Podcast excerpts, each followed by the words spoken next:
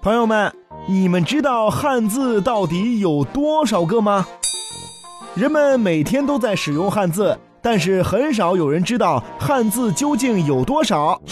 这也难怪，因为人们平常经常使用的汉字其实并不多。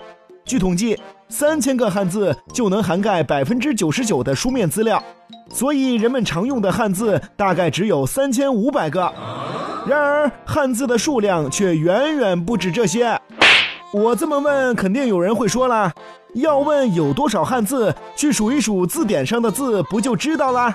事实上，汉字不仅仅只有字典里的那些，毕竟由于编纂者精力和阅历的有限，难免会有所遗漏，而且有很多古体字已经消失，难以统计。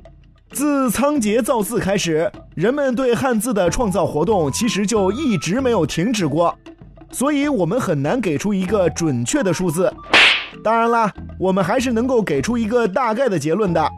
可以确定的是，已通过专家鉴定的北京国安资讯设备公司汉字字库是目前收录汉字最全的字库，共收录有出处的汉字九万一千二百五十一个。